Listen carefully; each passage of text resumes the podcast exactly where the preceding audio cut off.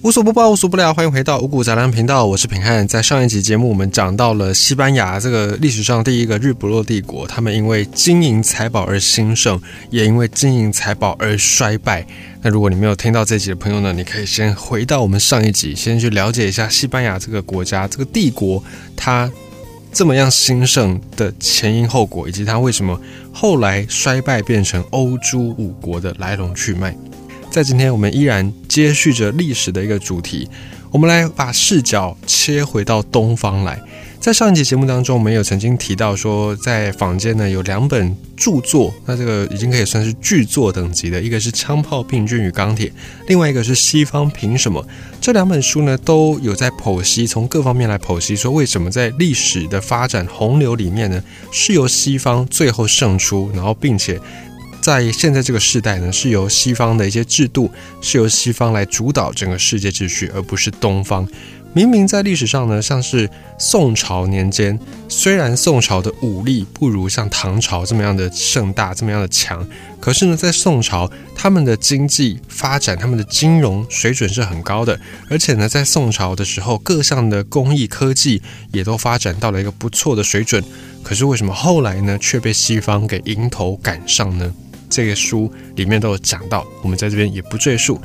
那我们来分享一下，在整个中国历史当中，尤其是近代史，我们经常都会读到像清朝的这段时间。那么一讲到清朝，我们就会想到啊，清朝末年怎么样怎么样，然后哪一些改革就失败了，或者是发生哪一些事变，然后让清朝之后呢，中国国力就是每况愈下，以至于最后被八国联军，然后在历史上面非常非常的惨。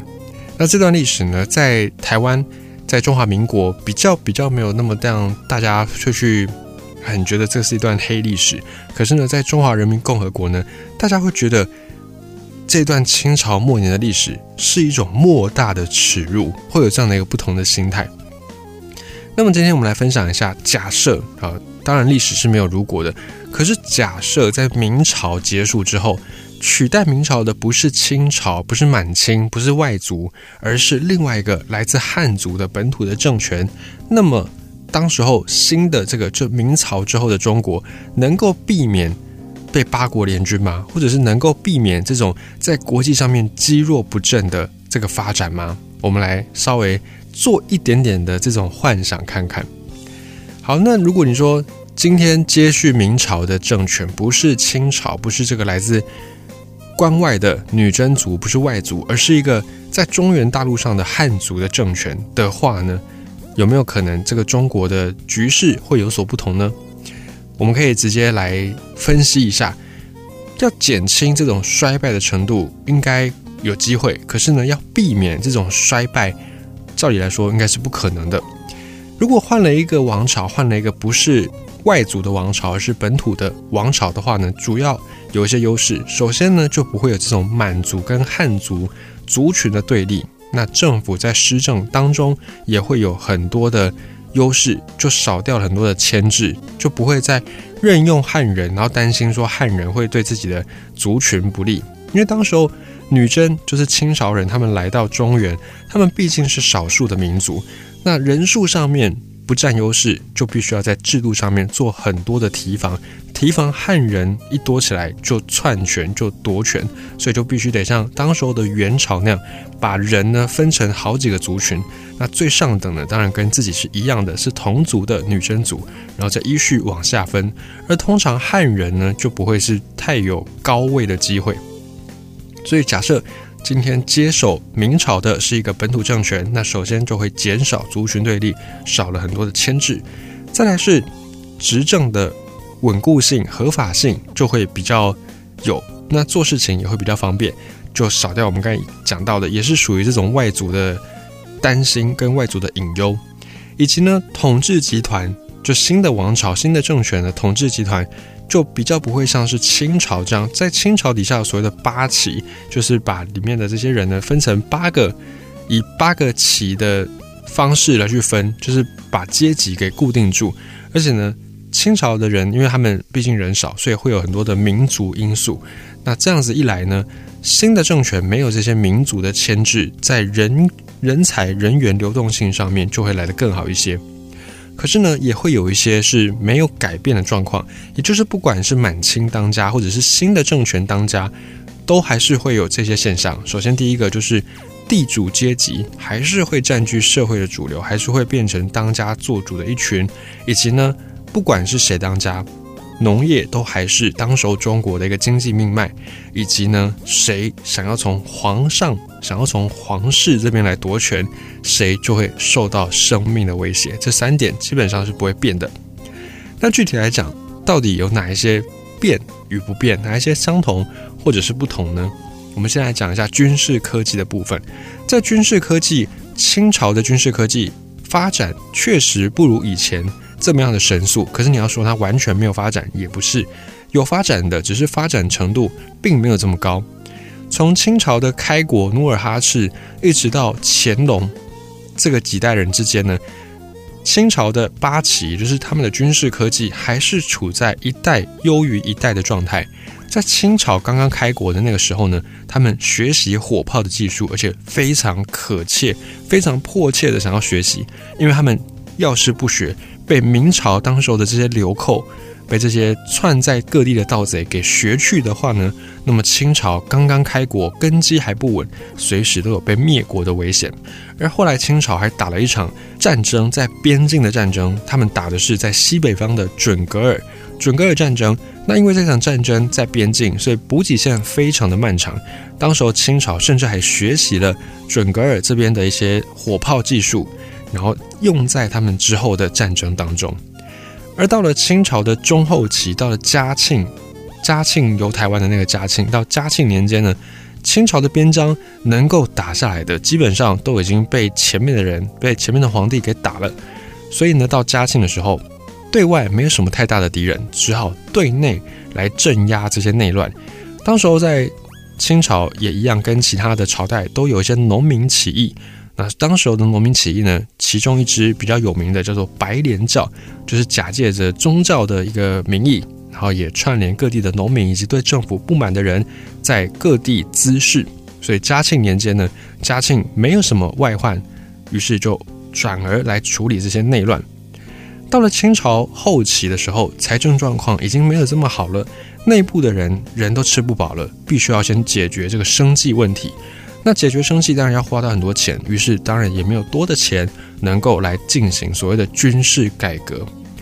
而且清朝本来在当时候的东亚这个地带呢，它可以算是无敌的，闭门造车，它就已经是无敌，已经是当地最强的一个军事国家。它再怎么样发展军事，当然还是会有一个上限，因为他自己就是最强的。他如果跟别人比，他不知道自己还有什么能够改进的。所以呢，闭门造车本来就有一些局限性。那就算他们毛进起来发展军事科技，能够突破的也相当的有限。那军事科技，正确来说，应该说正常来讲，要发展一个军事科技的方向，大概是要发动几次大战，然后靠着这些前线的士兵跟前线的调度跟战场，用很多的鲜血，才能够去换出这些军事科技的进步。比方说，近代人类科技进步很快的一个时间点，就是在一二次大战的时候。虽然有很多的人命因此而牺牲，可是呢，也借着这些牺牲，所以发展出了很多的科技。然后这些科技在战后呢，普及到民间，改善了很多现代人的生活。比方说，OK 泵就是大概在二战那个时代发明出来的，纱布也是差不多那个时期的产品，卫生棉也是。所以这个就是战争。发展军事科技一个照理来说比较可行的途径，所以清朝他们也有发动战争，不过他们的战争呢大多都是打边疆的这些游牧民族，他们懂得打游牧民族，他们知道怎么样镇压农民起义。可是呢，一旦他们跟国外这些列强接触，甚至爆发战争，那就完全套不上了。跟英国、跟法国这些。招牌的军事国家打起来呢，清朝这边丝毫占不到什么优势。那就算今天换了一个王朝，不是清朝，而是一个本土的政权来统治，但是即便是本土政权来统治，也不太可能有非常多的机会没事整天去找欧洲的这些强国来比划比划。所以，就算换了一个本土政权，顶多呢，也就是打打东南亚，打打一些地缘比较接近的地方，而这些地方在当时。国力显然都比不上清朝，所以也不会有什么太大机会让清朝的军事科技能够进步。而再来呢，清朝在后期的时候，国家的财政收入已经少了很多，能够临时活用的钱就相当的有限。就算这些皇帝，就算他们不造园林山水，不造什么圆明园，不去花大钱整修宫殿，这些钱呢，拿来做在别的用途上面，也好过去发展军事科技。比方说，同样的这些钱拿去赈灾，效果马上就看得到。如果发生水灾、发生风灾，把这笔钱拿去当做灾害预备金，拿去赈济灾民，你在人民的声望就会提升。或者是拿来修缮水利设施，改善一个地方的农业，改善一个地方的交通，这个也都可以减轻很多民众的压力。那假设拿这些钱去弄军事改革，这些钱很显然只能够当成计划的启动资金，也就是一开始进行这个计划的钱还够，可是当计划进行到瓶颈，要再突破，就得再投入更多钱，甚至我们还没有假设。假设这个计划失败的状况，那这些钱呢，相当等于是丢在水沟里面去。而且呢，这些皇帝、这些当权者，他们对于这些欧洲的新科技所知甚少，很少皇帝、很少的这些掌权者会知道说，诶，这些科技、这些新的火炮跟以前用的旧式的火绳枪有什么差别。而这些皇帝，他们如果想要知道，也只能够从国外来的这些传教士口中才知道这些讯息。可是呢？一个国家，一个泱泱大国，总不可能因为几个传教士讲了几句话，就把自己国家的这些军队来完全的做一个改革。所以最关键的钱是一个问题之外呢，这些新的技术如何让皇帝觉得会更好，这也是一个问题。所以军事改革在当时的清朝面临到的。这些根本性的原因是导致清朝没有办法跟上当时西方发展的船坚炮利这些军事设备很重要的一个原因。即便换了一个本土政权，大概也都还是会碰到这样的一个情形。而军队当时在清朝最重要的任务，已经不是打国土了，因为能打的几乎都给打下来了，打不下来的大概就是隔着非常难跨过去的地理屏障。地理位置，比方说，当时的西藏再往南就是喜马拉雅山脉，所以没有办法再越过这个山脉去攻打更南边的这些国家。而往北呢，也差不多是类似的状况。往东就是已经海洋了，当然也跨不过去发动这种跨海战争。所以军队当时剩下的最大的任务就是镇压国内的农民起义。那这些军队只要他们的素质，只要他们的装备能够镇压农民起义。那当权者就足够了，他们就不会觉得要必须要去改革军队，因为能够镇压农民已经发挥了他们的任务，甚至呢，再还可以去救济灾民，再去修河堤，再去挖水，这些军队都能做的事情，就不需要再进行所谓的军事改革。而在欧洲不一样，欧洲之所以他们能够进行这么样频繁的军事改革，是因为欧洲的地形一马平川。过了俄罗斯之后呢，往西基本上一路都是平原，除了在瑞士这边有一些山脉之外，其他地方四通八达。而这些国家呢，互相攻伐、互相征战，非常的频繁，而且这些国家实力本身都相差不远。如果别人改革了，你不改革，那么两相对峙下来，你很容易就会占劣势，很容易就会吃到亏。所以在欧洲的这些国家，当时非常热衷于军事改革，是背后的有这样的一个。时空背景跟因素，而当时的中国往周围一看，朝鲜之前被清朝打了两次之后，军事科技再没有办法抬起头，而日本呢，当时的武器装备还保留在十六世纪的水准，还没有进行明治维新之前的日本，其实是一个非常非常贫弱的国家。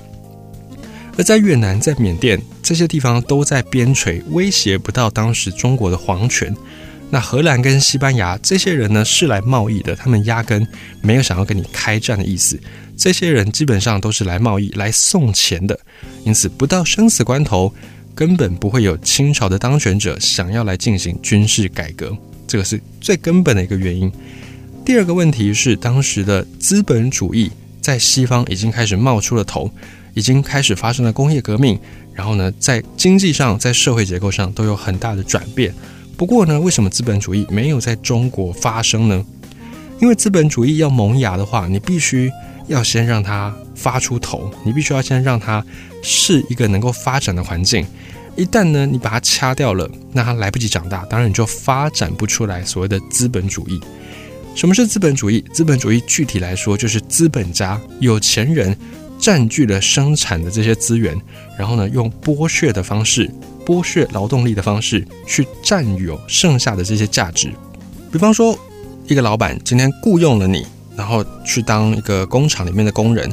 照理来说，你的工作可以替这间工厂赚进每个月假设十万块的产值，可是老板只愿意付你最低薪资两万三千多块钱。那这个时候呢，剩下的这个七八万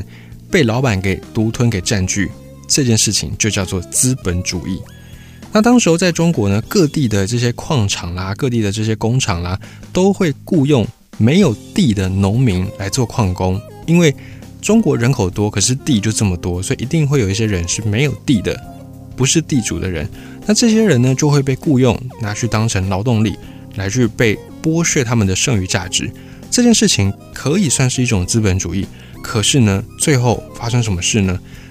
以矿场来讲，这些矿主、矿场的主人，他们就等于是另外一种的皇帝。对于这些矿工，要打要杀，全凭他们自己的意思。矿工不要说赚钱了，连能不能够吃饱饭、有没有地方住都是一个问题。于是呢，当时这些农民被剥削之后，当然也心生不满，农民就起义了。而顷刻之间呢，这些农民他们人口众多，而且他们的体格是孔武有力，他们就开始针对这些压榨他们的资本主来进行讨伐。当然，这些农民起义最后还是被镇压下去。不过，只靠官府的力量，当然没有办法完成这件事情。官府当然也会在各地去找来各地的乡绅，就是各地的这些豪强贵族，然后呢，请这些豪强贵族来帮忙平定这些农民、这些工人们的不满。于是呢，新的王朝假设接替了明朝建立了起来。那新的王朝当然也得选边站。这些新的王朝要站在哪一边呢？如果这个新的王朝跟劳苦大众站在一起，跟这些工人站在一起，那肯定呢就必须要把这些矿场主人、这些压榨工人的人给吊起来杀鸡儆猴。那一旦把这些矿场主人吊起来杀鸡儆猴，那资本主义就没得萌芽，因为你把资本主义的这群人给掐死了，当然就不会有资本主义的诞生。那假设这个王朝呢是跟地主、是跟地方的这些豪强贵族站在一起。那矿主、矿场主人开矿，当然不会给这些地方的豪强贵族分钱，当然不会共享利益。那这些矿工起义的话呢，这些地方贵族也会一起面临到这一些状况。那这些地方贵族谁愿意去淌这趟浑水呢？所以到时候这个上下一联动起来，皇帝还是会下诏书不能开矿。那于是资本主义也没有办法萌芽。那假设这个新的王朝跟矿主站在一起，这件事情更是不可能发生的，因为这些地方贵族有钱有人，而且他们对基层有一定的掌控力，他们有办法可以去拉拢新的王朝，而这些劳苦大众、这些工人被压榨的工人，人多势众，而且各个体格孔武有力，我要么支持地方贵族，我要么支持这些劳苦农民。而你地主才区区几个人，而且你只有钱，你没有任何的这些资源，我凭什么新的王朝要站在你这边？我凭什么新的王朝要听命于你们这些土皇帝呢？所以当然，当时候的假设有个新的王朝，他们大概也会是选择跟农民站在一起，跟工人站在一起，或者是跟这些地方的豪强贵族站在一起，而不会是跟这些资本家站在一起。因此，资本主义在中国没有办法萌芽。也是有这样的一个根本的原因。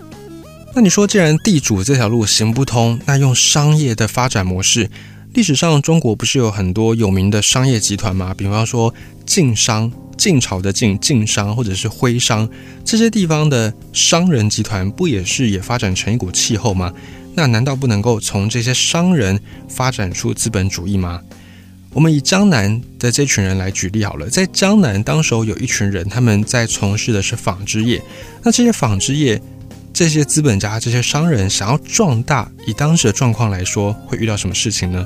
这些纺织业的人要赚钱，想当然就只能够生产商品，生产布匹。那生产出的产品当然要有地方卖，往国内卖。当时候能够消费起这种布匹的人相当的有限，绝大部分的人都是贫苦的农夫，农民、工人没有钱能够吃饭，更不要说有钱去买这种奢侈品。那卖给外国人，当时的外国人自家也都有一些手工业，如果拼了命跟中国来买这些丝绸的话，自家的这些手工业者首先就会失业，而且呢也会造成本国自己的内乱。除非当时中国有那个能力，能够把一些军舰开到欧洲去，逼着欧洲人签条约。那当然，这件事情在当时是绝对不可能办到的。假设当时候主政的清朝能够改善一些通商贸易的政策，当时清朝只有把一些通商口岸限制在几个地方，大幅的去控制住这些贸易。假设清朝能够多开放一些港口，当然是能够多卖出一些货。可是呢，卖出的这些货也会有一个上限。首先，你卖到日本去，日本的人口也有一个限制。卖到欧洲去，欧洲他们也有自己的市场要兼顾，而且你开越多的港口，你要收税就越困难，管理起来也越麻烦。那既然没有办法扩大生产，没有办法以量来取价，那这些商人他们赚的钱要怎么办呢？就只能够投资。投资怎么投资呢？当时又没有股票，又没有什么银行债券这些东西，该怎么投资呢？当然就是借钱出去给别人，放高利贷。还不出来就拿土地来抵押，所以就是放高利贷，然后呢兼并土地。那兼并土地，你当然不能够去兼并这些豪强贵族，当然不能够去兼并这些皇室集团利益团体的人，你只能够去兼并这些小农夫，这些没有权、没有钱也没有势力的人。那兼并的多了，你有钱了没错。那大家兼并的多的这些商人越来越多之后，被兼并的这些农民，他们又要起义了。于是呢，又回到我们刚刚讲到的，又起义之后，又会有一个新的王朝。那新的王朝又要在选边站，那他们势必不会跟地主站在一起。于是最后又发展回到我们刚才讲到的资本主义，又没有办法萌芽了。所以，想要进行工业革命，首先你必须要有充分的资本主义的产业的发展。而当时的英国做到了，但中国却。绝对没有办法完成这件事情，因为在当时的中国人口太多了，人力这么成本，人力的成本这么便宜，为什么要花心思？为什么要花大钱去处理这些机械？为什么要花钱去生产这些机械呢？而且当时以清朝来讲，经济最发达的地方就在江南地带。可是假设发展出了工业，最靠近的煤的产区、煤的矿区却在淮北。两地相隔了这么样的远，要去运送这些煤，显然也是不符合一个成本考量的。那就算真的也让中国发展出了蒸汽机，那这些蒸汽机呢，拿去矿山来抽取这些开矿的水，其实是很好用的。可是呢，假设像在江南的纺织业用这样的一个机器生产，你只是会把布的价格压得更便宜，那你就是从。亿万农民口中来夺取食物，因为当时候呢，这些纺织业他们是需要工人的。你把机器换，你把工人换掉，换成了机器，那你等于是在跟农民抢饭吃，到最后也会变成农民起义。而英国当时候在世界上，他们之所以能够进行这个工业革命，是因为他们的殖民地非常的众多，他们可以在殖民地饿死成千上万的人，对他们来说不痛不痒。可是当时候的清朝的朝廷。敢让一个地方饿死这么多人吗？饿死个几万人、几千人，难保当地又要发展农民起义了。这些对当时的主政者来说都是一个隐患，所以当然清朝政府不可能搬石头来砸自己的脚。那再来是一个转型的问题。假设接续明朝的不是清朝，那确实新的王朝有很多的历史的包袱是不用背负的。比方说呢，清朝就不用因为人少而去特别来养自己的军队，也不会有所谓的八旗军这样的一个组织。可是呢，就算是新的皇朝，他皇帝也得有自己亲信的人，也得有自己信任的人，否则任何事情也做不了。那这些人呢，依然会有，依然会出现宗室外戚、有权有势有爵位的这些人，以及呢自己的亲信的将军、亲信的兵。不管他叫什么名字，总是会有一批皇帝亲信的人。而在英国之所以能够成功，是因为资产阶级的革命的时候，当时候跟地主、跟皇室合作的是还蛮好的。当时英国的纺织业发达了，那地主的这边的羊可以吃，那毛可以拿去卖，但中国这里却不行。中国这里完全你要进行资本主义，都得要从地主身上割肉。那这样当然地主不会允许这件事情的发生。比方说，在当时中国想要办一些新的西式的学堂，那学堂学出来的这些人能不能够当官呢？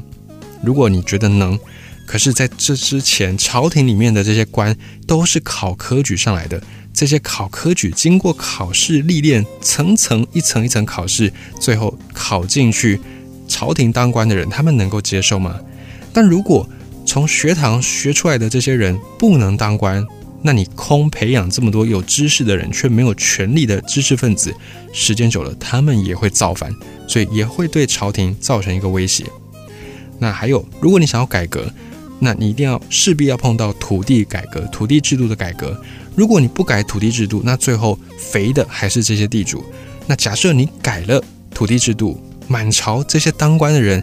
有的就是地主，或者是有的他们的亲戚、他们的重要关系人都是地主。你敢改土地的制度，你势必也要面临到这些满朝文武对你的步步威胁、步步紧逼。所以要怎么改革？改革每一步都是荆棘。就算到后来有人提出了君主立宪制，就是废除皇权，把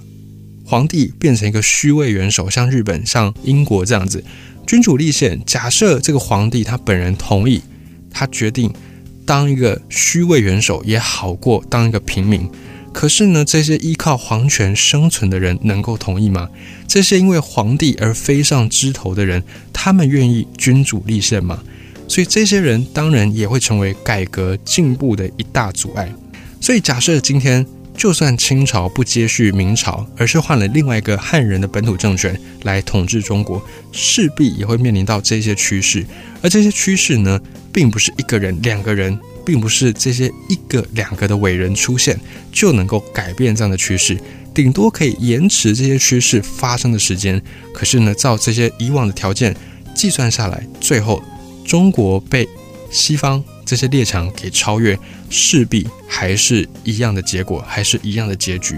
所以当时唯一要改革的方法，就是要么就是趁着农民起义的时候，直接建立一个以改革为立场、以改革为建国方针的王朝，这个才有可能比较有机会改革成功。也跟你分享今天的这个算是历史上的奇想。